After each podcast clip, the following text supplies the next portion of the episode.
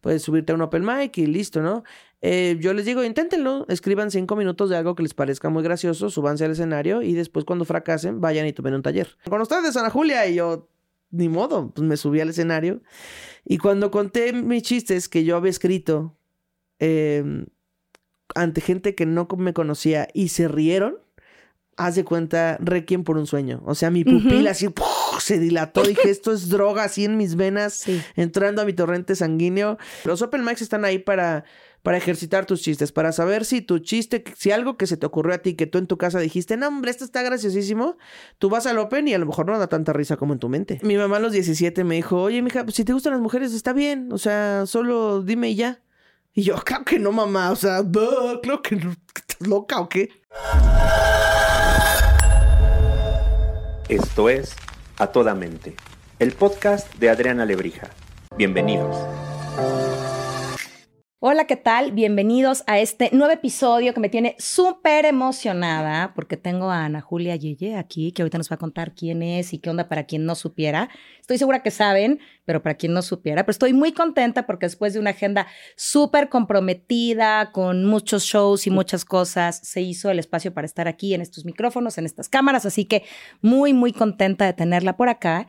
Y sobre todo porque creo que vamos a tener un episodio eh, seguramente divertido, pero además de divertido, creo que un episodio profundo, porque atrás de, de toda esta personalidad histriónica y divertida que pueda tener Ana Julia, pues seguramente también hay un camino que andar que nos que caminó, que transitó, que nos puede ayudar para nuestro propio andar.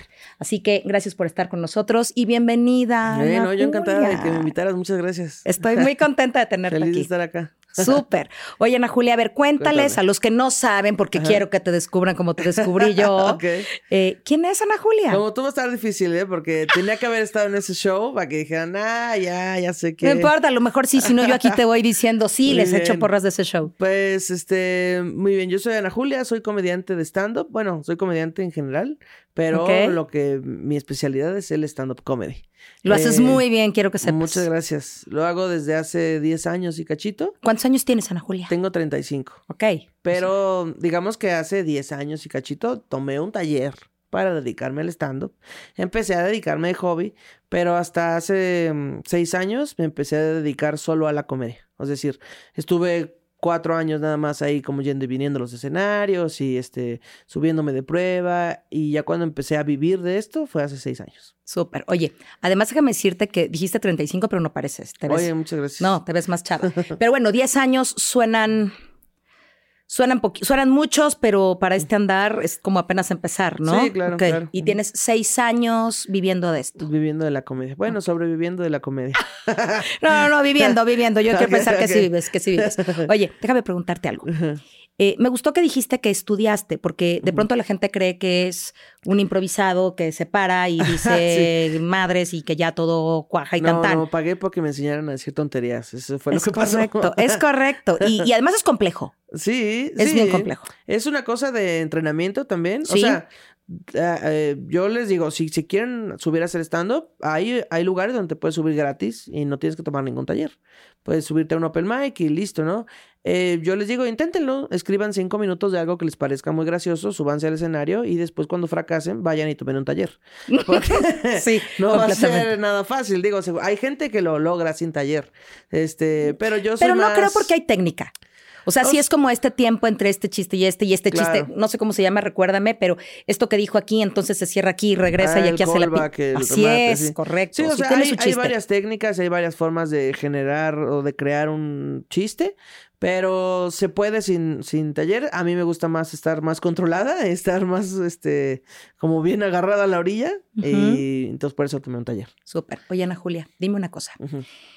El stand-up tiene que ver con poner tu realidad, tu vivencia, tus buenas vivencias, tus divertidas vivencias, pero también tus vivencias dolorosas y complejas y cambiarles la perspectiva. Por eso para mí era bien padre que vinieras aquí, porque eh, a mí me gusta hablar de cosas del corazón, de, este, del reto intelectual y de pronto, ¿no? Pero eso me parece que tiene todo ese reto. O sea, poner tu vivencia, tu vulnerabilidad, tu todo, y decirle al otro, Ándale pues, ríete de esto que a mí me costó, Claro. ¿sabes? Ok, ajá. se requiere mucha fuerza y mucha fuerza de mente y de corazón. Sí.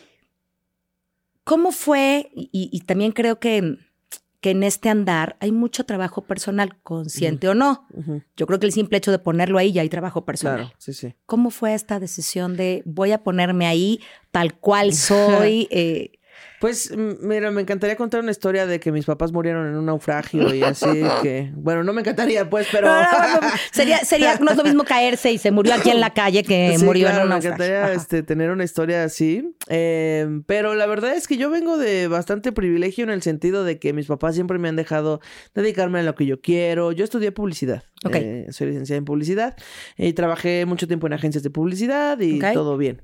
Eh, pero pues yo hacía lo que el resto de los godines, la gente que trabaja en oficina, que era ¿Llevabas ir de- topper? Llevaba mi topper, claro que sí, lunes a viernes, este, 9 a 6, pero en realidad la salida es a las 8, este, pagan horas extra con pizza, cosas de esas, ¿no? Sí. Eh, y los fines de semana, pues me iba de fiesta, iba con mis amigos o bla, esto es lo que pasaba, siempre. Y entonces eh, se volvió algo ¿En un momento te llenaba?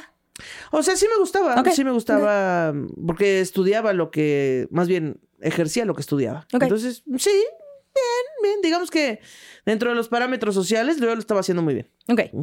Pero, pues, mm, ya se acaba, o sea, porque es una rutina. Sí. Entonces, una vez vi un show de improvisación teatral y me voló la cabeza. Y dije, esta gente está cobrando y está jugando. O sea, yo vine a ver cómo juegan estos güeyes. Y les pagué. Y Les pagué. Ajá. Y entonces dije, yo quiero aprender a hacer impro. También había un programa en televisión que se llamaba ¿Quién dijo yo? que yo amaba, que era un programa de impro que nadie veía más que yo. Pero este, me encantaba. y entonces eh, eh, busqué en Google cómo hacer impro. eh, pero no aparecieron talleres, eh, al parecer. O sea, sí hay, pero yo no los encontré. Y encontré un taller de stand-up comedy. No sabía lo que era el stand-up. eh, yo no soy de esos comediantes que dicen, no, sí, mi papá tenía ahí unos DVDs guardados de Ricky Gervais. No, no. O sea, yo no sabía lo que era el stand-up comedy. Eh, entonces lo googleé, como todo, mi fuente de información, Google. Oye, pero regrésate. ¿Pero eras así chistosona, cagadona o no? Nunca he sido, siempre he sido muy Porque introvertida. tu humor, además tu humor es como, como que dices la cosa muy graciosa, pero muy seria. O sea, como, Ah, un como más poca, así. menos. como una pequeña sonrisa. ah. No, no es que ya llegó el alma de la fiesta, pero así Sí, eras o eras más bien introvertida. Yo siempre he sido muy introvertida. O sea, de hecho, mis papás cuentan que si les hubieran preguntado a ellos, si les hubieran dicho, ¿tú crees que tu hija va- se va a dedicar a algo de subirse a un escenario o la comunicación? Hubiera- ellos dijeran, "No, Jamás. jamás, jamás. Ok, ok. Yo soy muy introvertida, soy este la mayor de mi familia, es decir, soy la primera hija, la primera nieta, la primera sobrina. Entonces, sí tengo otros primos y tal, pero siempre fui la mayor y como que no sabía muy bien interactuar con otros niños. Ok, ok. Entonces yo digo de broma que me juntaba sola. Oye, yo también me contaba sola, Me sí. sola. Sí, tienes razón. Y entonces, eh, pues no, soy muy introvertida, pero ese, ese espectáculo y esa, ese programa me volaron la cabeza. Entonces, bueno, busqué lo que era el stand-up comedy y dije, bueno, pues se ve entretenido para hacer algo los fines de semana. Ok, surgió no para dedicarte a eso, sino No. como para tener una actividad diferente para el fin O de sea, semana. pudo ser repujado, eh, macramé, pintar cerámica o esto, ¿no? Y entonces dije, bueno, pues se ve bien. Y entonces tomé el taller. Pero dijiste que te voló la cabeza. ¿Qué te voló la cabeza? Bueno, me voló la cabeza ver un show de impro. Pero el stand-up nunca lo había visto en vivo. Mm. Entonces fui a ver, pues a ver qué pasaba, ¿no? O sea, qué es lo peor que puede pasar. No me gusta el taller y me salgo y ya listo, ¿no? Correcto. Entonces fui, tomé el taller y la primera vez que me hicieron subirme al escenario, pero ahí, o sea, yo subí al escenario con siete pelados ahí sentados, a mí se me quebró la voz y me temblaba la mano, así. Y yo, yo pensé, nunca lo voy a lograr, o sea, no, tal vez no es para mí. Eh, entonces seguí en el taller y seguí. Pero te pareció esto. divertido. O sea, no sé si divertida es la palabra correcta, pero te pareció interesante. Me pareció interesante tanto que seguí yendo. ¿no? Entonces, siguiendo este taller. Y luego al final del taller tienes una rutina como de cinco minutos, ¿no? Y entonces, el, pues te, tienes como tu graduación, donde ya tienes que invitar a tus amiguis y a tu familia. Y entonces los otros comediantes también invitan a sus- así. Entonces te tienes que presentar tu rutina frente a público que no te conoce. Y cuando yo me subí, bueno, antes de subirme yo tenía todo el miedo del mundo. O sea, nada nunca me ha dado tanto miedo como eso.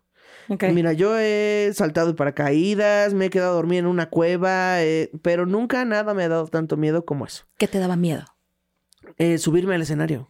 O, sea, ser juzgada no hacerlo bien, que No, te reprobaran. Todo, todo, al mismo tiempo, que Todo. cuando suba me caiga, que se me olvide el texto, que cuente los chistes en otro orden, que no de risa, que se me quiebre la voz, que un montón de cosas, todos están en tu mente diciendo, bájate, ¿para qué estás haciendo esto? Consideré irme, consideré decir, ay, no, una emergencia, este, me tengo que ir, chavos. Pero mm, lo consideré muy tarde y entonces ya me presentaron con ustedes, Ana Julia, y yo, ni modo, pues me subí al escenario.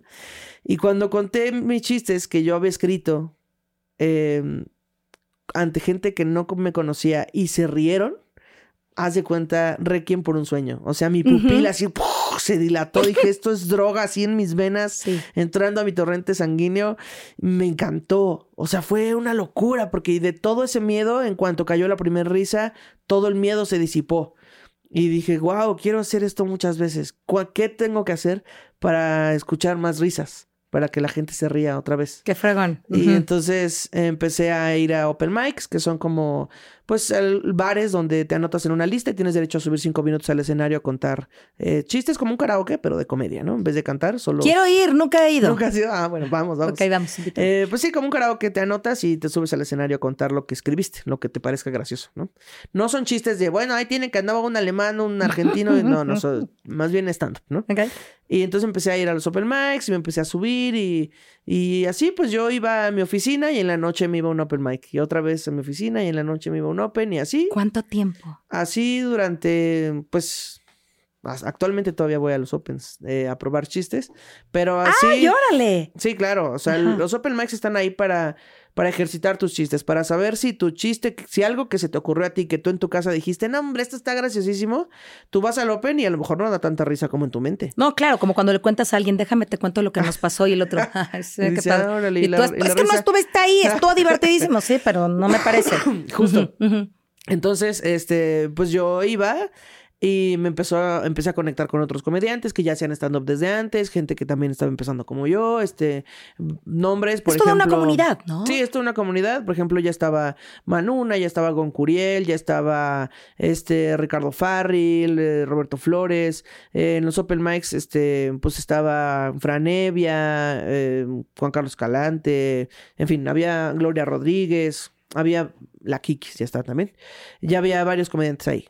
Entonces empecé a conectar con algunos eh, y de repente pues era como, no, vamos a hacer un colectivo que es como un grupo de comediantes. Entonces, en vez de hacer una hora, porque no tienes una hora, te acabas de salir del taller con 5 Claro. minutos, pues haces 10 minutos y cada quien hace 10 minutos, y entonces ya más o menos tienen 45 y luego con, de ahí le pagas a alguien que sea headliner y tal, ¿no? Entonces así empecé, empecé pero de hobby, o sea, a mí no... Si la, mi, la- mi primer pago fue de 250 pesos. Ok. Entonces, No era opción. Perdóname, pero no era opción. no, era opción de dedicarme a eso, no, No, no, no. tengo el privilegio para decir, mamá, este, ¿puedes mantener en lo que esto genera dinero? Pues no, tampoco podía. Entonces yo trabajaba y me metía a concursos de stand-up, este, pues todo lo que se podía, todas Pero las tú ya estabas conectada ahí. O Sí. sea, ya la publicidad era como lo que te daba el recurso para permitirte Ajá. que tú pudieras divertirte. Es correcto. ¿Sí? Sí, sí, sí. Y aparte, pues empezó a cambiar toda mi forma de ver las cosas porque, pues yo nada más iba de mi casa a la oficina y de la oficina a mi casa, esos eran mis dos mundos. Era todo lo que existía para mí eso. Y bueno, mis amigos en la fiesta y tal, lo que sea, pero eso eran mis círculos. Pero cuando empiezo a encontrar el stand-up, empiezo a conectar con gente con la que jamás hubiera conectado en mi vida. Era no, o sea, mi vida diaria, pues. O sea, gente O sea, que. no tenías una vida divertida. O sea, sí, porque de que vamos a una fiesta y sí iba y uy, qué diversión, qué padre. Pero era más un poco monótono y no conocía gente externa a esos círculos. Ok, ok. Y en el stand-up lo que tiene es que es muy diverso. Entonces había gente que era mucho mayor a mí o mucho más joven, este, haciendo comedia, que se dedicaba a cosas que yo jamás hubiera imaginado. Este, no sé, o sea, como que había de todo, gente muy diferente. O sea, por- con diverso me, me refiero a que Sí, era muy sí, sí, sí, diferente a mí. Em, y no sé, empiezas a conectar. Ah, pues acá este hay comunidad LGBT, pero acá también esta gente. Que tú además eres parte de la comunidad. Sí, pero en ese momento yo no lo sabía. Ah, ok, súper. Bueno, que digo, A ver, sí, pero no. o sea, no, no era parte de la comunidad porque Ok. yo no sabía que soy lesbiana. Yo siempre me he visto así. O sea, este es mi aspecto desde siempre.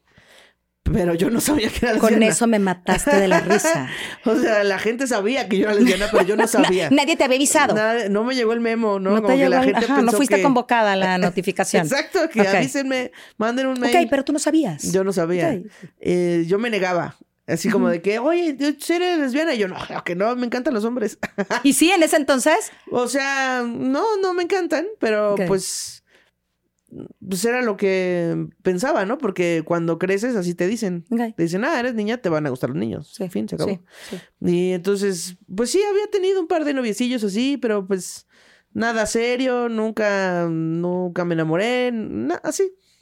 Y en ese momento, pues Es que no, sabías. Es que no sabías. Es que yo no sabía. Y, o sea, genuinamente no es que me estuviera ocultando de que no, No, quiero te que mis creo. papás, no tenías un este, descubrimiento todavía. Esa es la verdad. Y entonces yo estaba más interesada en otras cosas, como en contar chistes, ¿no? y sí, en otras cosas. Bueno, en ese inter, bueno, sí, en esto del stand-up y tal, conozco una morra que me fue a ver a un show, que era, esta morra era amiga de un comediante que se llama Nicho. Y entonces me fue a ver a un show, bueno, fue a ver a Nicho en realidad, y yo estaba en ese show. Y entonces me vio y dijo, ay, este, pásame su número, qué onda, ¿no? Entonces eh, me empezó a, tirar el rollo, no sé qué, y yo le dije, bueno, mira, pero es que yo no soy lesbiana. Y ella me dijo, no, si eres, solo que no lo sabes. Ella, "Ay, ajá, por favor. Bueno, entonces, para no hacer el cuento largo, esta morra me ¿Te sacó de onda? conectó. Sí, sí, pero es que no era que, no era como que la primera vez que una morra me tiraba la onda. Ok, ok. Muchas otras chicas antes me habían tirado la onda y nunca había pasado nada. Y entonces ella fue muy insistente, digamos, ¿no?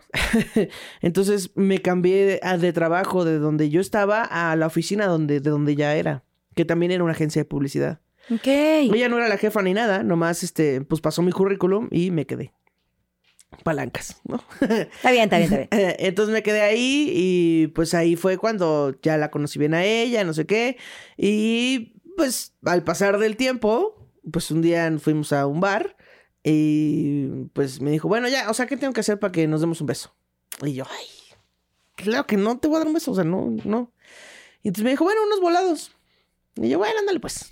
O sea, pero yo así de que, no, qué imbécil. jo. Obviamente, o sea, ni, con un, ni que con un beso me voy a yo a convertir, ni que fuéramos zombies. Ajá, ¿no? ajá. Y entonces, este, pues hicimos unos volados y yo gané todos los volados. O sea, no perdiste. No. Muy bien, muy bien. Y yo dije, ahí está, el destino no quiere que esto suceda. Claro. Y ella me dijo, bueno, Porque no soy gay. ajá. Y ella me dijo, bueno, pues si no tienes miedo, un último. Un, este ya que lo defina todo. Este último, ya ándale, pues.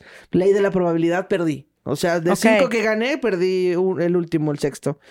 Perdí, nos dimos un beso y pues no es que seamos Te zombies. convertiste. Pero sí dije, ¡ah, la bestia! Esto era. Ah, ahorita ya está conectando por eso. Como que toda la realidad se vio así ante mis Claro. ojos. Dije, ah, sí, pues sí. La gente tenía razón. Y después de ese beso, pues este, yo ya dije, no, bueno, ¿qué, qué, a qué hora nos vamos a casar o qué, no? Mira, traía yo aquí un trajecito y unas invitaciones para la Sí, boda. claro. Muy bien. Ajá. Y entonces, este, me dijo, no, es que yo no quiero andar contigo. Y yo, ah, no, hazte responsable de tus, de tus actos. Y le dije, O sea, nada "¿Pero más quería qué?". probarte qué era o qué. Ajá, ¿Qué nada eras? más quería- Según ella, ¿o qué? Nada más quería hacerme ver que sí soy lesbiana. Y yo dije, ¿qué te O pasa? sea, a ella le, le debemos esta liberación. Sí. Y entonces le dije, no, no, pero es que a ver, no me puedes hacer esto. Y me dijo, no, es que mira, ella era más grande que yo. No mucho más grande, pero era más grande que yo. Y entonces me dijo, mira, yo ya estoy en una edad en la que yo ya no me voy a volver a meter al closet. Entonces yo ya pasé por esta etapa de tener una novia, pero fingir que es mi amiga y entonces así como que ocultarnos un chingo para que no nos vean, para que ella le pueda decir a sus papás que yo ya no voy a pasar por eso otra vez. Le dije, no, hombre, no hay ningún problema. Mis papás son hippies. Mis papás lo saben desde que nací. O sea, no va a haber ninguna ¿Y sí? sorpresa. ¿Sí? Ok. No va a haber ninguna sorpresa para mis Nunca hubo una insinuación familiar así de mi hija ya. Mi, mi mamá a los 17 me dijo, oye, mija, pues si te gustan las mujeres está bien. O sea, solo dime y ya. Y yo, claro que no, mamá. O sea, "Duh, claro que no. ¿Estás loca o qué? Ok. Y mi mamá, bueno, ok, Ok, está ok. chido. Y pues ya después cuando le dije esto a ella, me dijo, bueno, pues si le dices a tus papás, entonces sí jalo. Y entonces le dije a mis papás. Y mis papás dijeron, ah, ok, ya sabíamos, ¿no? Como de, ah, órale, ¿no crees que es una sorpresa para nosotros? Ok. Este, ah, ok. Y pues todo Entonces bien. salir del closet no fue nada complicado. No, o sea, sí me dio este A ver, a ver, miedo. sí, sí creo y ahorita platicamos, pero, pero en el contexto familiar te cobijaron muy sí, bien. no, por eso digo que vengo de un absoluto privilegio. Sí. También cuando les dije quiero hacer stand-up, me dijeron, date, o sea, haz lo que quieras. Este, y cuando les dije soy lesbiana, me dijeron, sí, ya sabíamos. Nunca hubo ningún problema. En ese momento, cuando les dije, mi mamá le habló a mis abuelos de que, ¿qué creen? Que por fin lo supo. Y mis abuelos, qué bueno, que venga aquí a traernos a su novia y que vamos a hacer una carne asada y comemos y no sé qué. O sea, todo Un gran bien. privilegio. Todo bien, la verdad, sí. Eh, todo bien. Hicimos una fiesta de salida del closet. Bueno, yo hice una fiesta de salida del closet. Ok. Como si fuera mi bautizo. Ok. Así, hice una Cuéntamelo, por favor. Este, pues cuando les conté a mis papás, eh, él les, les conté muy cerca de mi cumpleaños. Y les dije, oigan, quiero, se me ocurre una idea, quiero hacer una fiesta de salida del closet, necesito que me ayuden. No, pues sí, les dije, quiero que el único requisito sea que la gente vaya con camisa de cuadros. Ese era como requisito para entrar, porque es como un cliché de Sí, sí, lesbianas, sí, de lo masculino. Ah, de, lo- de- pensé que de lo lesbianas. masculino, de las lesbianas. No, las lesbianas, un cliché es que las lesbianas usan camisas de cuadros. No sé de dónde salió eso, pero así. Ok. así se ¿Y tú usas camisas de cuadros? A veces. A veces sí. Eh, y tú pensando, ¿cuántas camisas de cuadros tengo? Así de madres, ahorita tengo que sacar una. ¿Qué tal que he mandado un mensaje equivocado? Mm, Ahora lo entiendo todo, he mandado un mensaje equivocado. sentido, como chingado, ok. Entonces mis papás me ayudaron a organizarla y este y ya fue muchísima gente. Invité a un montón ¿Cuántos de- años? Eh, yo tenía 27. Ya estaba grande. No, sí, ya también era por favor, di. Sí, exacto, sí. Sí, ya era por O favor. sea, yo tengo chistes al respecto de que mis papás, este, o sea, que yo vivía como en un closet de cristal.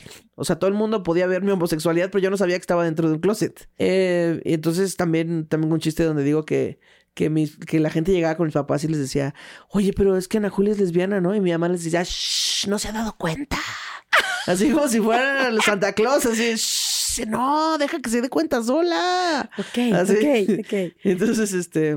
Tenías 27, fiesta de 27, salida de closet, Yo ya sí donde estando- todo el mundo también sabía, todos tus Claro, cuates seguro. yo hice un comunicado en un video donde les comuniqué que, bueno, pues... no, no, no, pero todos los otros que nadie te decía nada. Ah, todo el mundo sí, ya ya, sospechaba y dijeron, ay, gracias Ana Julio que nos, Claro. que nos permitiste embonar las Sí, piezas sí, y armar nuestro Solo un rompecabezas. par de... Un comediante y mi hermano sí se enojaron, la verdad, con mi... con Bueno, no con mi decisión, con mi revelación.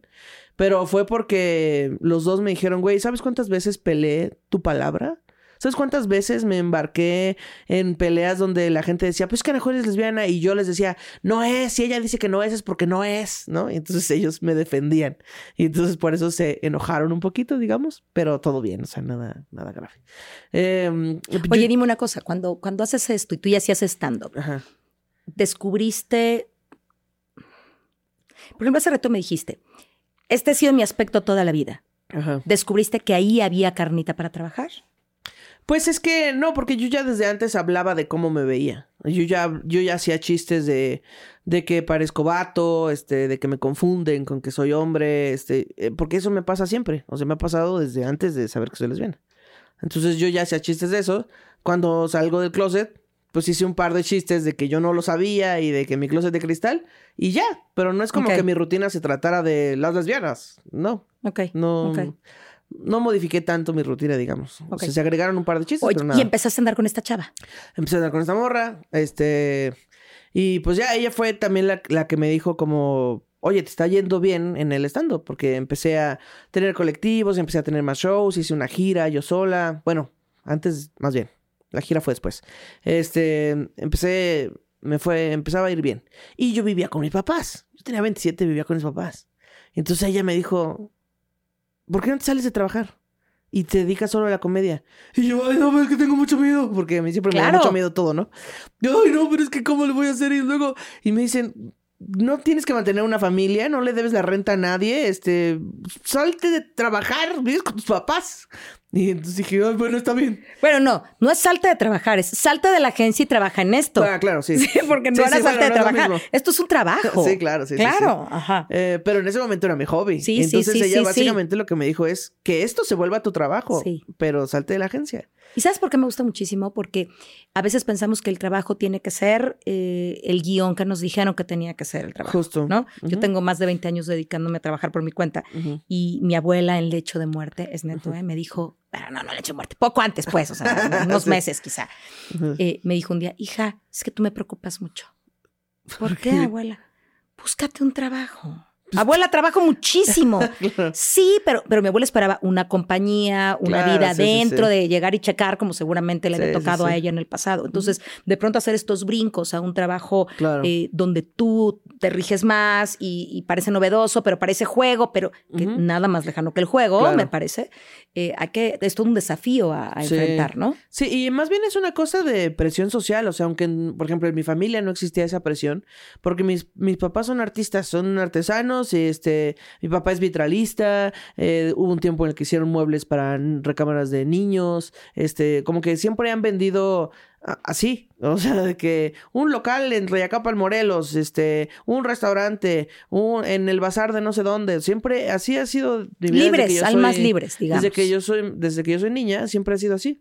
Eh, y siempre, por ejemplo, en, en el, cuando eran vitralistas, bueno, son vitralistas todavía, pero cuando se dedicaban más de lleno a los vitrales, pues sí, mi papá trabajó en algunos talleres, pero después fue como de, pues nosotros podemos hacerlo solos. Y ellos empezaron a emprender su negocio de vitrales. Entonces, en mi casa siempre, siempre fue así. Nunca hubo la oficina y el checado y el este. O sea, tenía que ver más contigo. 15 años, ajá. Pero la sociedad sí te dice, tienes que tener un trabajo. Y aunque tu familia no te lo diga, pues sí es una presión como de, ¿qué estás haciendo con tu vida?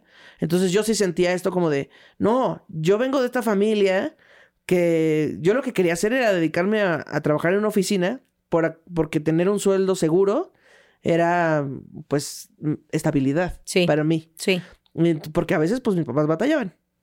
Digo, nunca faltó nada, pero siempre batallaban. No, claro, a ver, los que nos dedicamos a la independencia, tienes Sí. que aprender a administrarte de una manera Claro. diferente. Hay momentos de vacas súper, súper, súper gordas y, momentos donde. ¿Y la vaca?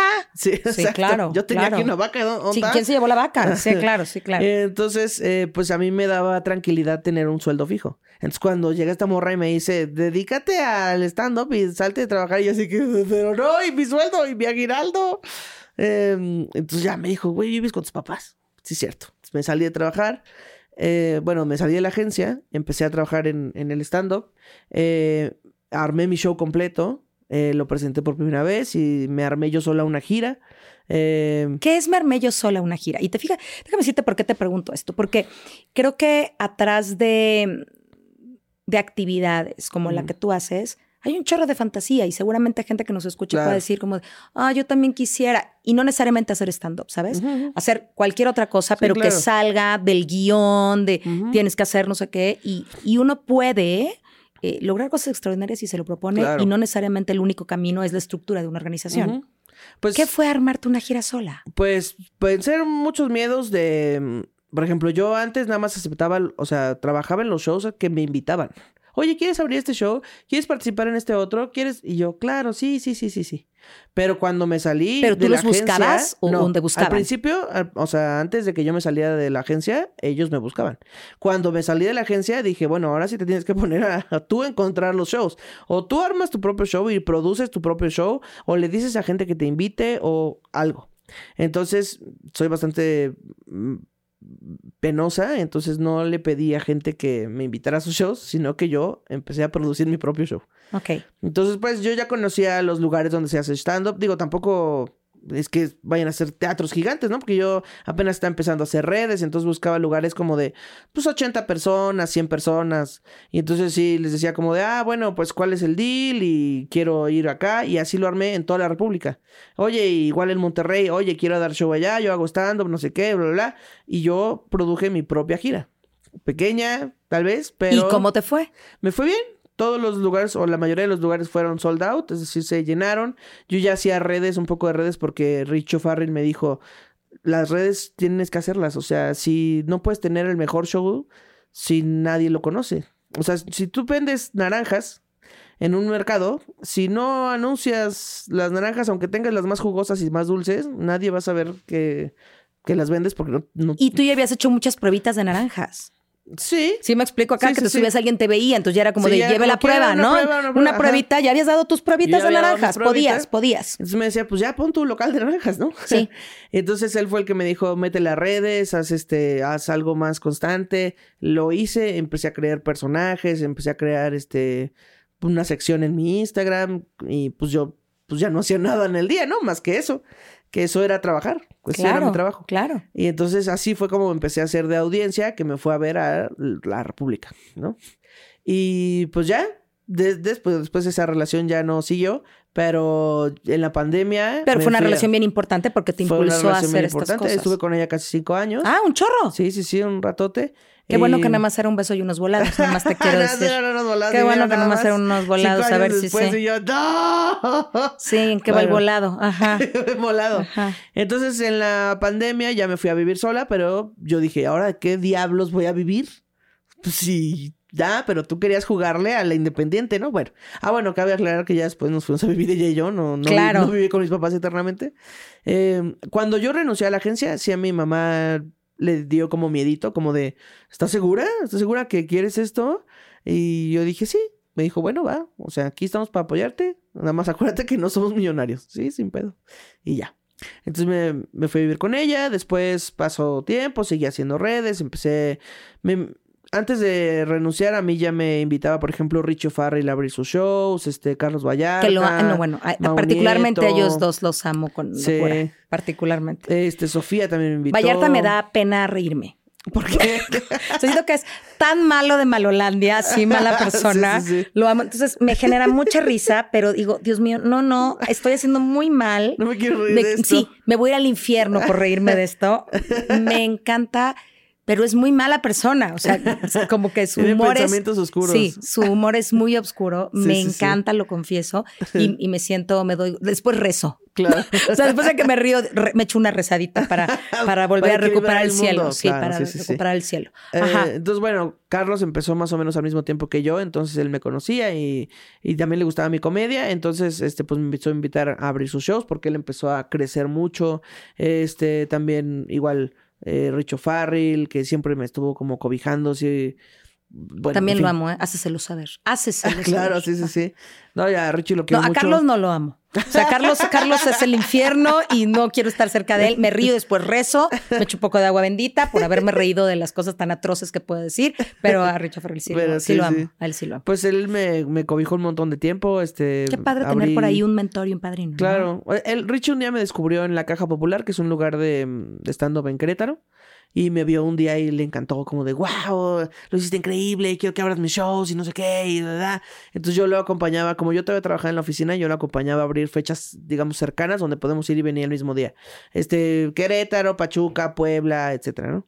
Eh, tipo, también Richie, también Mau Nieto me invitaba mucho, sobre todo a shows privados. Este, Sofía me invitó también a algunos shows. En fin, como que tuve este apoyo y yo y lo que me daba gusto Y te lo era que ganaste, yo ¿no? lo a ver, yo te quiero decir, exacto, yo te quiero decir que, a ver, yo siempre he pensado, hace rato decías, eh, hay influencias, seguramente, pero ahí era por el volado, ahí había otras intenciones negras y oscuras. Claro. Pero, eh, ¿sabes qué? Que también la gente que tiene eh, un, eh, un conocimiento de lo que hace, un nombre, una reputación, tampoco es tonto. Claro, Entonces no dice, ay, bueno, le voy a hacer el paro a Sana Julia porque claro, hay que sí, hacer el sí. paro. No, o sea, descubrieron en ti un talento y entonces dijeron, aquí hay. Y son cosas que de pronto hay que agradecer. Hay mucha gente talentosa que está Sí, sí, sí. no en un closet de cristal, sino en una bodega y nadie Claro. sabe que existe, ¿no? Y, y tú tuviste la fortuna de hacer tu parte, porque creo que eh, hoy lo cuentas como, como es una parte muy eh, suave, suave y quizá divertida. Ujú. No, divertida. Digo, sí porque dije quizá, de voy al trabajo y iba, voy al trabajo y iba, pero eso es un andar. O sea, Ah, te sí, echaste claro, un andar pues largo, largo. de dedicarle sí, a- o sea, largo, largo. No fue como de, ay, una vez al mes fui y luego. No, yo Es- iba tres veces a la semana a los Opens. y luego una vez lo hice y al siguiente año me atreví dos veces. Nadie te hubiera visto. O sea, Claro. esto ha sido una chamba. Sí, sí, Le has sí. entrado en forma. Justo creo que como a mí no me gusta... mm, eh, no es, no es que no me guste porque sea yo una vieja mamona, sino porque me da como vergüenza pedirle a la gente que me invite. Es como, invítame a tu show y este, déjame abrir. A mí no se me da hacer eso. Entonces lo Porque que eres yo más introvertida, decías. Ah, porque soy más introvertida. Entonces lo que yo hacía era subirme a todos los escenarios posibles para que si de pura casualidad alguna persona que hace show completo me veía, a lo mejor le daba risa a mi show y me invitaba. Y era lo que pasaba. Entonces me subí a tantos escenarios que empecé a adquirir experiencia, horas de vuelo, y empecé a mejorar mis chistes, a pulirlos. Entonces para cuando Richie me vio en la caja, por ejemplo, yo ya tenía unos chistes bien pulidos. Pero de estarme subiendo años y años diario al Open. Bueno, no diario, pero tres veces a la semana. Es un chorro. Tres veces a la semana es como si dijeras diario. Claro. Y entonces, pues ya cuando me vio, ya mis chistes estaban pulidos. Si yo, si yo no me hubiera subido tan seguido a los Opens y nada más me hubiera enterado que ese día va a ir Richie a la caja y ese día voy, probablemente no me hubiera llevado a abrir sus shows porque pues nada más voy a ver si, si pega. No, yo ya tenía muchos años de experiencia de hacerlo. No, y yo también creo que cuando al universo le dices, sí quiero, ¿eh? Ahí voy a ir otra vez. Sí lo voy a volver a hacer, me cae que voy a volver a subir. Ay, no se rieron tanto. Sí, sí, ahí voy otra vez. Y otra vez, y otra vez. La vida dice, ya está, pues, ¿cómo chingas? Sí, Ahora, claro. Ahí está, Sí, sí, concedido. Tal cual, entonces pues, fue. fue. una cosa de practicar hasta que alguien me viera. Y entonces cuando me vio, bueno, Carlos ya me había invitado antes porque ya me había visto otras veces, pero cuando me vio Richie fue como conectar con otro círculo. Fue como que yo siento, no sé, nunca me lo ha dicho, pero yo siento que Richie le dijo a, a los otros, como de, oigan, ¿ya vieron esta morra? Está bien verga, güey, invítenla. Y entonces pues ya... No, es- no otra es gente- vato, es morra. No, no es vato, fíjense. Ya empezaron los ¿Ya chistes. vieron? Sí, ¿Ya vieron? No es vato, es morra. Ajá. Exacto. Y entonces, pues así fue como empecé a conectar. Y entonces, que Richie me llevara a abrir, o que Carlos, o que Mau, o quien fuera, me llevara a abrir su show, eso me permitía que ya me vieran más de 80 personas. Ya me veían 700 personas. O 500 personas, que era la audiencia de ellos. Y Oye, ¿y dónde no dejamos el conocía. miedo que se me iba el aire y quería bajarme porque tenía una emergencia? ¿Qué pasó? ¿Qué hiciste O sea, con eso? Siempre me da miedo, pero aprendí a controlarlo. Como, pues es que sí, siempre da miedo porque nunca sabes cómo va a reaccionar el público, nunca sabes si van a querer o no tus chistes. ¿Has tenido uno que digas, qué horror? ¿no? Sí, claro, muchos. Pero también creo que eso me gusta del stand-up. Que te subes un día, por ejemplo, al Pepsi Center ese día que me viste y cuento esos chistes y me va increíble. Te fue increíble. Y- Quiero que sepas que te fue increíble. Muchas gracias. Yo creo que es de mis mejores shows esa vez de Reinserta.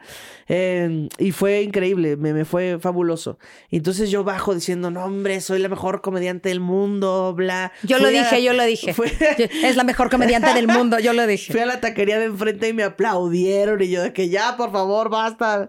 Entonces, bueno, puede pasar eso, pero en, en dos días me subo a otro show y con la misma rutina nadie se ríe. Eso puede pasar. Y eso pasa. Y eso me gusta del stand porque es ¿Y como cómo que... gestionas esa frustración? Pues al principio te da, al principio te quieres morir, o sea, al principio dices, cuando, o sea, al principio me refiero a cuando vas empezando Sí. en esta carrera, te quieres morir, dices, es que ¿por qué me estoy dedicando a esto? ¿Por qué me vine a exponer aquí? ¿Por qué me estoy vulnerando frente a estos borrachos desconocidos? Eh, ¿Por qué tal vez no cuento tan buenos chistes? Tal vez este no es como yo lo pensé, tal vez... O esta rutina se volvió aburrida, ya no la Ajá, repitas. O sea, como todos estos pensamientos llegan a tu mente. Pero ¿cómo se quitan? Volviéndote a subir. Volviéndote a subir y tal vez en estas que te vuelves a subir va a haber uno en el que te va a ir bien y vas a decir, "Mm, a lo mejor no está tan mal mi chiste. Tal vez hay que pulir esto o cambiar esto o mejorar esto o el delivery o en fin, varias cosas. Entonces, pues pasa y a veces te va a volver a pasar. Va a volverte mal y te van a abuchar y te van a lanzar comida al escenario. Y luego, ¿cómo se quita esa frustración? Volviéndose a subir. Y ya des- descubres que no todos los shows son iguales a ese que te hizo daño. También hay otros shows donde te va bien.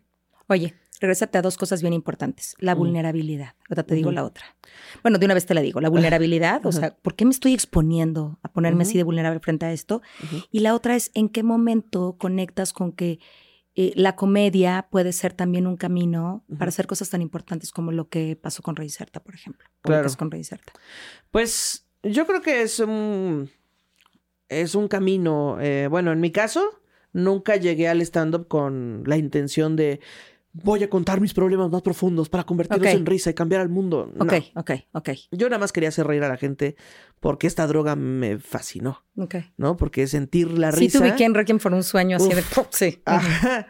Yo nada más quería más droga. O sea, Sí. no saquen eso de contexto, me refiero a la risa. Sí, sí, sí. Este, yo nada más quería más de eso.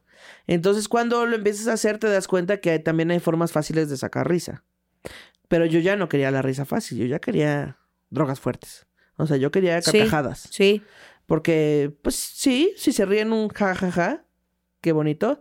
Pero yo quería que la gente me dijera, para, para, ya no, ey, no Sí. puedo escuchar el siguiente chiste Sí. de mi propia risa. Sí. Ese siempre ha sido mi objetivo. A veces se logra, a veces no se logra. Pero Ese día yo creo que lo lograste. Yo creo que sí, esa Sí. vez fue. Eh, digo, ese siempre ha sido mi objetivo en mi mente. Si pasa una vez al año, chingón. Pero si las otras veces lo intento y casi sucede, yo con eso me siento bien. Entonces, este, ese era el objetivo al principio. Pero después de, mu- de, de hacer stand-up, muchos años, pues me di cuenta que también puedo hablar de cosas que me importan. o que me atraviesan, o que... Esas ya son drogas fuertes. Esas ya son drogas más fuertes, porque es como de... Sí. Se volvió como un Es reto. ponerte, es ponerte. Sí, y se volvió como un reto para mí hacer chistes de cosas que normalmente no dan risa. Este, por ejemplo, eh, ¿qué será? Tengo un chiste eh, donde hablo de los veganos. Y entonces, este, digo que yo todo bien con los veganos, tengo amigos veganos, saludo de beso a los veganos, por mí que se casen entre ellos, que adopten si quieren. Pero yo tener un hijo vegano, no, jamás. Porque, ¿qué va a decir la gente? O sea, que no le, que le faltó proteína en la infancia, que, que yo lo eduqué mal, ¿no? Mira, antes puta que vegana. O sea, en esta casa no vas a ser vegana. Yo lo metería en una terapia de conversión donde le dieran ribeye y tacos de, de chorizo y, ¿sabes? Así. Eh, A favor un poco. a favor un poco. y entonces, bueno, hago todo un escenario donde hablo sobre los veganos y sobre por qué yo no quisiera tener un hijo vegano y bla. Es, es un chiste un poco largo. Eh, y este chiste más bien no es atacando a los veganos. Me refiero a...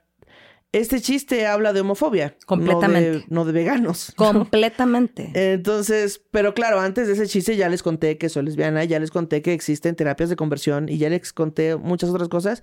Entonces, cuando hice ese chiste dije, ah, puedo hablar de cosas importantes. Bueno, que para mí son importantes, no entiendo que para, no para todo el mundo. Pero, pero sí son. O sea, quiero decirte que sí son.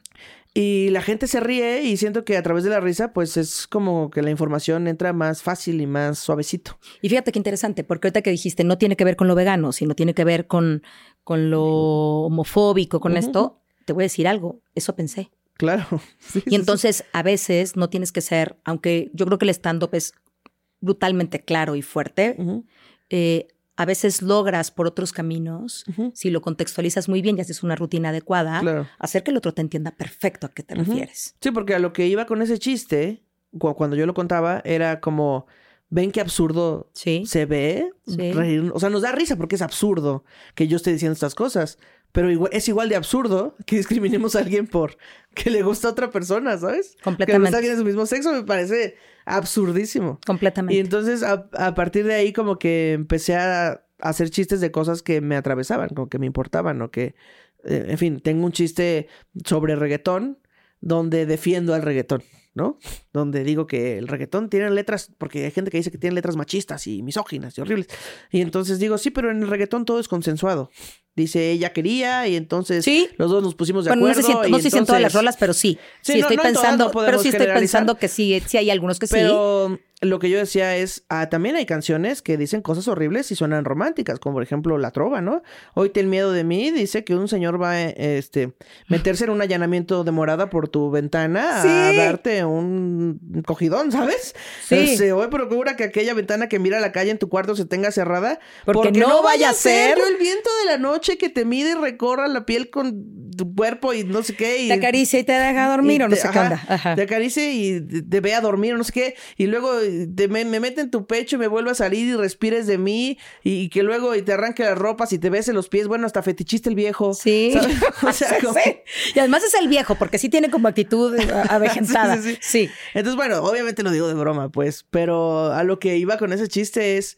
El machismo está en todas partes, no está en el reggaetón. No le echen la culpa al reggaetón de su machismo. El machismo está por todas partes y se nos está metiendo como humedad. Bueno, no se nos está metiendo. Ya se nos metió como humedad en esta sociedad y entonces solo Más bien no ha podido salir como No la humedad, ¿no? Porque la humedad la tapas y ya, Ajá. ya quedó el muro. Y no. Aguántate una buena lluvia y vuelve Exacto. a votar, ¿no? Y además es muy, fíjate qué interesante, porque pensaba, la humedad es muy difícil. O sea, entre arquitectos y estas cosas, es muy difícil, porque lo que entiendo es, entra, entonces hay que esperar a que seque el muro y entonces ya secó. Y entonces, ¿cuándo en esta sociedad logramos que seque el muro? Claro. No sé si me explico. Ya va un poquito mejor y ahí va No, otra vámonos, onda, otro ¿no? comentario. ¿no? Sí, sí, sí. Entonces, pues yo con mis chistes no trato de salvar al mundo ni de solucionar el problema, Pero sino esas de decirle a la banda, ¿ya vieron esto? Nadie se había dado cuenta de esto.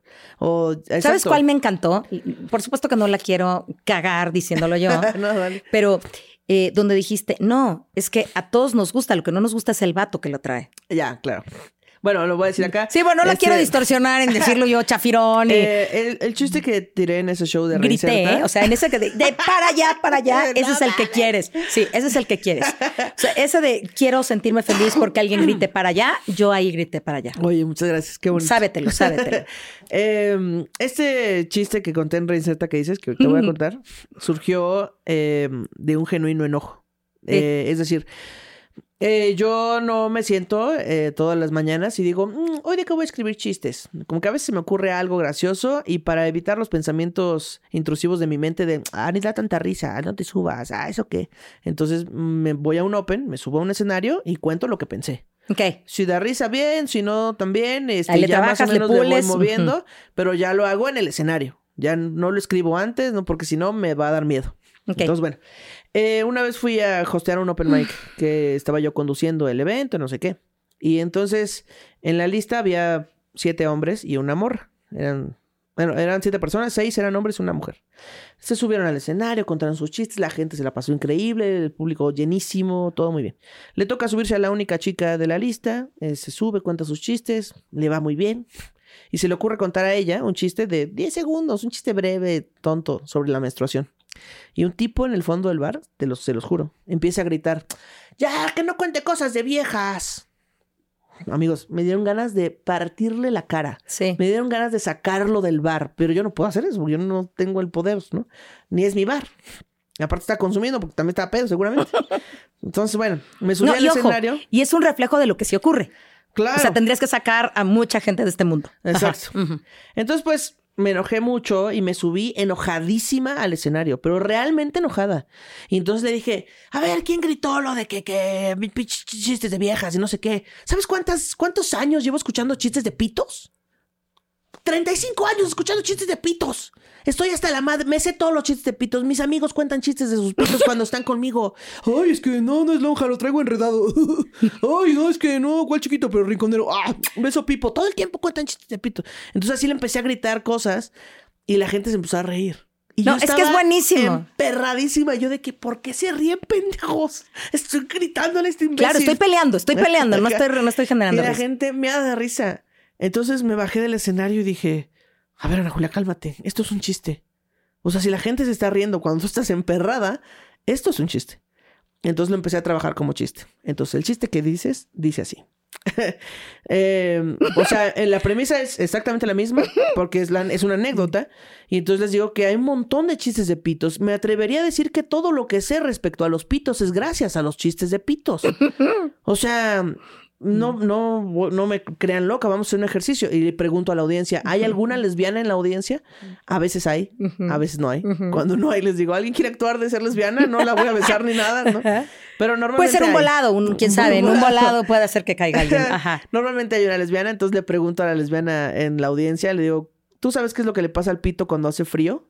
Y normalmente me dicen, se encoge, se hace chiquito.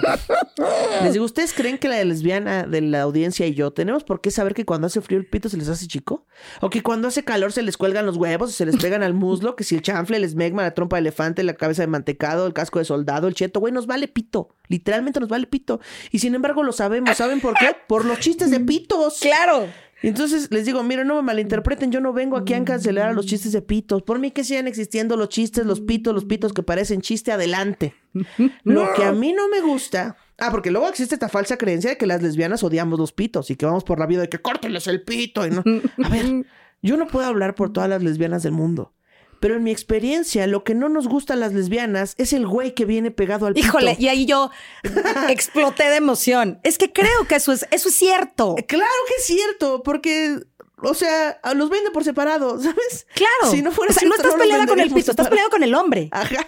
A mí lo que no me gusta, ni siquiera estoy peleada, solo es que no me gusta. Entiendo, entiendo, no pero en esa versión, o sea, este versión. que, sí, que se echa pues todo, ok, ese guácala, Claro. ¿no? O este que a veces es in- eh, insensible y poco empático, ta, ta. Ajá. hay nuevas masculinidades y trabajamos en eso. Pero eso es lo que puede no gustarte, o el tipo, Claro. ¿no? Entonces, por pero ejemplo, el otro en el sí mundo de las lesbianas, si de repente un día me encuentro un hombre completamente deconstruido y fabuloso, ¿andarías con él? No, porque a mí lo que no me gusta son los hombres.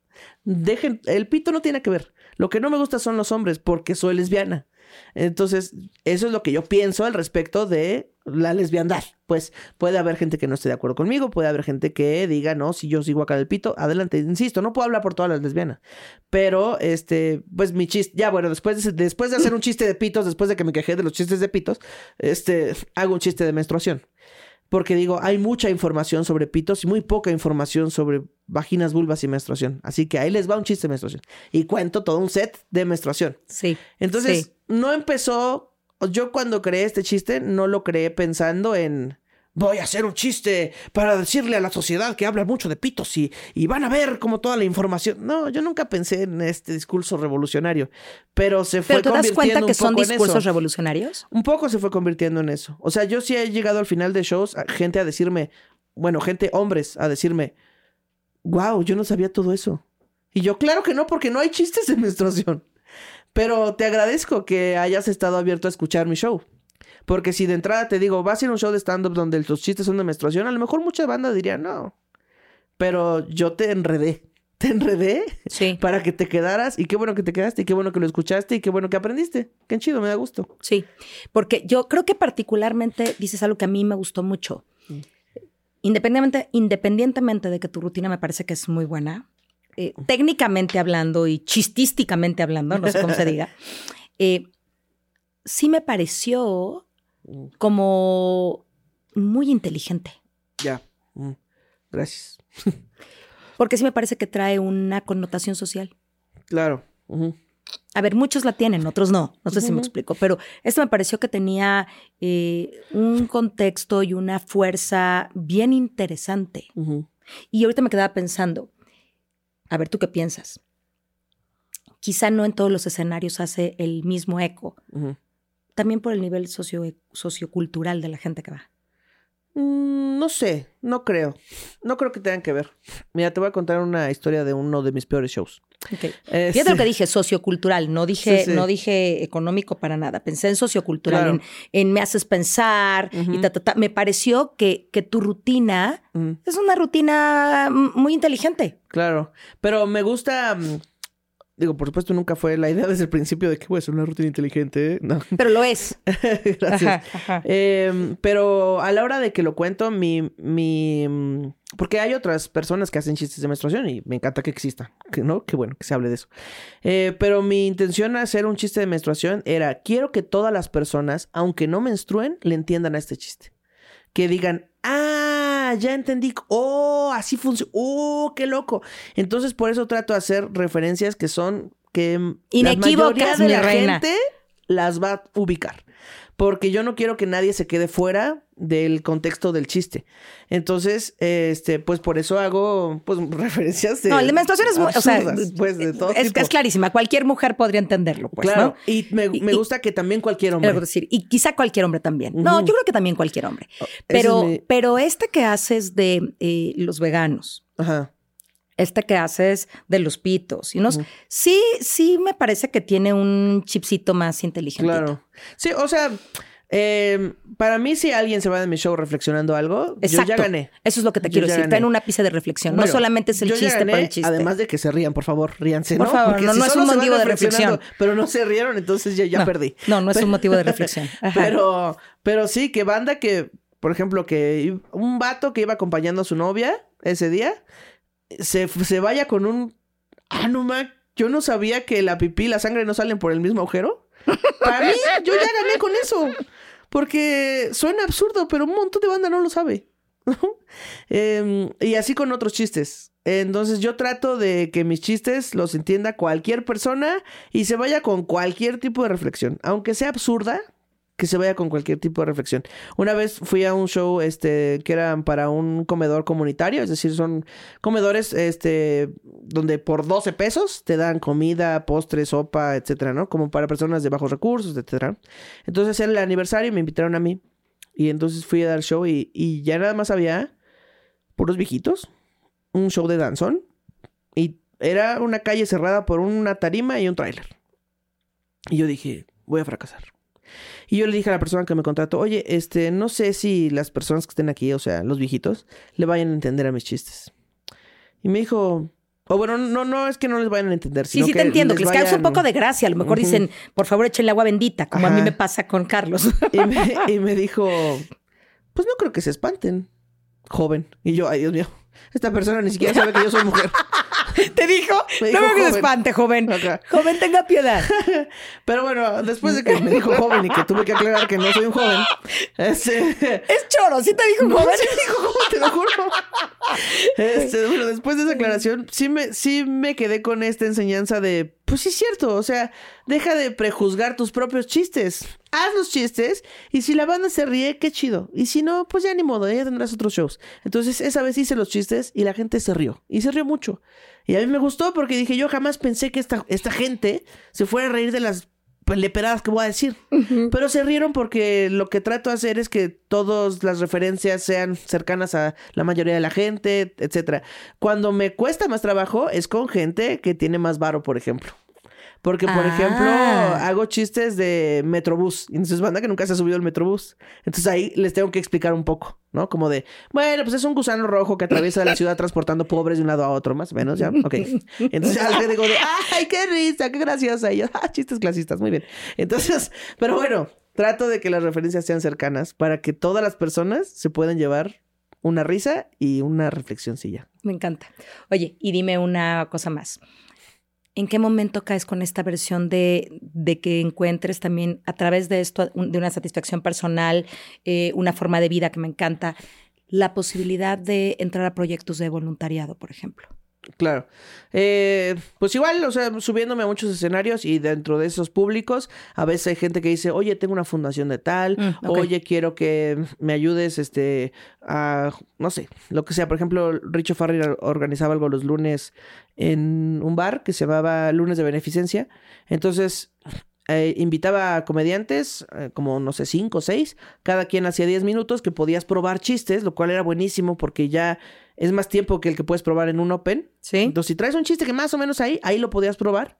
La gente pagaba su boleto para ver a varios comediantes y aparte todo ese dinero era para la fundación. Me encanta. Lunes de beneficencia. Así encontré muchas, muchas personas que se acercaron a mí a decir, oye, quiero contratar un show para que todo el dinero de tu show sea donado a tal, a dicha fundación, pero que sea tu show sola. Este, o que nos puedas ayudar para que en tus redes tal. Y yo, encantada de que mis pendejadas ayuden en algo. Uf, yo feliz. Me encanta. Feliz. Déjame decirte algo que me, que me ha parecido muy padre esta conversación. Eh, a mí me gusta mucho sorprenderme y a mí el cambio no me asusta.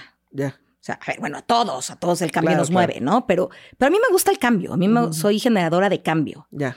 Em, si lo estático me aburre. ¿ok? Hago muchas cosas porque yo, es más, te voy a decir, duermo con tapones. Ok. Porque es una manera de decirle a mi cabeza, de veras ya se acabó el día. Te lo juro, porque si yo oigo un, un ronquido, este, oigo un movimiento del perro, oigo, más allá de que sienta, oigo un movimiento, este, o algo, vuelvo a conectar con easy. Y entonces Ajá. no encuentro dónde está el botón de apagado. Me cuesta Claro. mucho trabajo. Tengo que estar brutalmente cansada Ajá. para que no tenga que pasar por mi mente. Pero si no, yo algo estoy pensando. Y, y me gusta mucho sorprenderme. ujú. O sea, como esperar que el agua esté así de pronto. ¡Órale! ¿Sabe a limón? No, no pensé que supiera limón. Pero ¿dónde dice que tenía limón? Esas cosas me pueden encantar. Ok, ya. Y eso es un poco lo que me, lo que me regalas hoy. Oye, Después toca a los demás, pero te voy a decir por qué. Porque un poco mi fantasía, no me gusta planear muy de fondo. Sí, en mi mente tengo, te acabo de decir Claro. que no me apago, tengo como un hilo conductor y para dónde quiero llevar las cosas. Eh, pero no hago como un guion de pregunta uno, pregunta dos, porque mi mente funciona así y entonces lo que quiero es que funcione menos así. Claro. Entonces me doy oportunidad de sorprenderme. Pero no esperaba este episodio así. es decir, eh, Si yo te quería hacer llorar, aquí tengo los Kleenex. no, podría ser, eh, podría ser que me lo logro, o yo llorar, pero eh, esperaba, sí esperaba esta energía tuya, por supuesto, mil por ciento, pero sí pensaba como en eh, que esto quizá había tenido que ver como con un reto de tu vulnerabilidad. Ya. Pero me encanta también poder escuchar como de, no, vengo de un contexto hippie donde me dijeron, no le digan, pero todos sabemos que sí. Y entonces tener una salida del closet de cristal diferente. Eh, un camino acompañado, porque también me gusta que la gente escuche que no todos los caminos tienen que ser atropellados. Claro. ¿Sabes? O sea, de pronto es, híjole, y entonces después de tocar 10 millones de puertas, un ángel abrió la puerta. Mm, Claro. Richie es el ángel en este momento, ¿no? Sí. Entonces, abrió la puerta. Carlos nunca será el ángel, entiéndelo. o sea, el ángel de la oscuridad, ¿no? Este, abrió la puerta y entonces me dijo, pase, me dio una oportunidad. No, escucho una historia de alguien eh, persiguiendo un sueño que me parece padrísimo, atreviéndose, siendo muy consistente en voy hoy y voy mañana y otra vez esta Claro. semana, eh, alguien que corre riesgos y, y de pronto me gusta mucho eso, me gusta como, como escuchar eh, esto y también como, como esta oportunidad que tenemos todos y que ojalá la tengamos todos en diferentes contextos, de, de poder sentarnos con alguien y decirle, yo esperaba, yo imaginaba esto y tienes una historia distinta, es increíble, el mundo Sí, está lleno sí. de supuestos. Yo pensaba, cuando yo era niña, siempre he sido ronca, no sé si ahora soy más o menos, pero cuando hablaba y me decían niño en la voz, Ujú. o me decían que era la voz de mi mamá, que es muy ronca, sí me ardía. Claro. O sea, sí decía, "N- no soy, ¿no? Sí, sí, sí. Soy fulana. Y me muero de risa, como dices, pues siempre me dijeron vato. Y entonces este que me dijo, no, joven, cuente usted su chiste. Y me puede parecer divertidísimo porque además escucho en ti eh, no un pleito con eso. Claro. Que también, o sea, el stand-up sí se trata un poco de vulnerarse porque estás arriba de un escenario y gente te está viendo. O sea, cualquier cosa que hagas mal se va a ver porque tienes una luz en la cabrota, en la cabeza. Eh, entonces, sí es una cosa de vulnerarse y de... Yo lo veo más bien como... Como de no le estamos aplaudiendo sus tragedias a esta persona, sino como estamos en una sobremesa y tú nos estás contando una historia. Y el stand-up es como una historia muy bien pulida. Como cuando tienes una buena anécdota y la cuentas en cada fiesta. Ya cuando vas en la octava fiesta, ya tu anécdota ya, ya da más risa. No porque le hayas aumentado cosas, sino porque ya sabes las palabras perfectas donde va, donde va Y te sientes más segura para contar. Ajá. Entonces yo siento que el stand-up es un poco así. Si es de vulnerarse, también de les voy a contar cosas que yo pienso y que eso las van a hacer reír, porque ese es mi objetivo, que ustedes se diviertan, que se vengan a reír. Pero no necesariamente tienen que ser de tragedias ni nada de eso. Más bien me gustó esto que dijiste de, pues es una historia de perseguir un sueño. Sí, es cierto, yo no sabía ni siquiera que tenía este sueño, pero cuando lo hice dije, quiero, quiero esto y quiero hacerlo más y pues listo, se puede, afortunadamente desde mi privilegio. Pero también hay muchas otras historias en el mundo del stand-up. Es diverso, hay gente con diversidad funcional, hay gente este, de la comunidad LGBT, hay gente de otras religiones, de otras razas, de otros países, de... En fin, el stand-up es eso. Entre más gente diversa se suba, más puntos de vista vamos a tener de cualquier cosa que se quiera hablar. Entonces, por eso me encanta. ¿Ves cómo te digo que sí tienes una rayita más allá de reflexión? claro, más allá de eso es también, o sea, esto es una manera de poder vis- visibilizar muchas otras realidades. Claro. Y eso Sí, porque ya estuvo bueno de que la, la- la historia la cuente la misma persona, ¿no? Entonces, pues, Sí, hay sí, muchas sí. otras formas de contar historias. Me encanta. ¿Qué te gustaría? Yo primero quiero decirte gracias. Gracias, gracias, por gracias. Eh, cuéntame, ¿qué te gustaría que la gente que nos ve y nos escucha se llevara de este episodio? Que vayan a ver stand-up en vivo. Eh, mucha gente que dice, no, yo no, voy, no, me, no me gusta el stand-up. Este, es como decir que no te gusta la música. Es decir, eh, a veces, hay, más bien yo creo que hay comediantes de muchos estilos.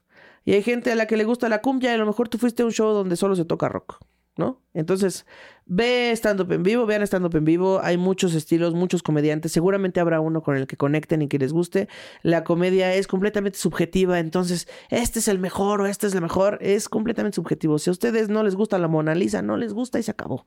Este, vayan a ver a muchas, muchas personas, diviértanse, tómense el tiempo de, de cotorrear un rato, de reírse de la vida y, y listo. Eso, hagan eso. Me encanta. Y yo, yo sumaría algo más, como pensar que eh, una de las cosas que más nos complica es que gran, de la- gran cantidad de las cosas que nos preocupan no están pasando y quizá nunca van a pasar. Claro.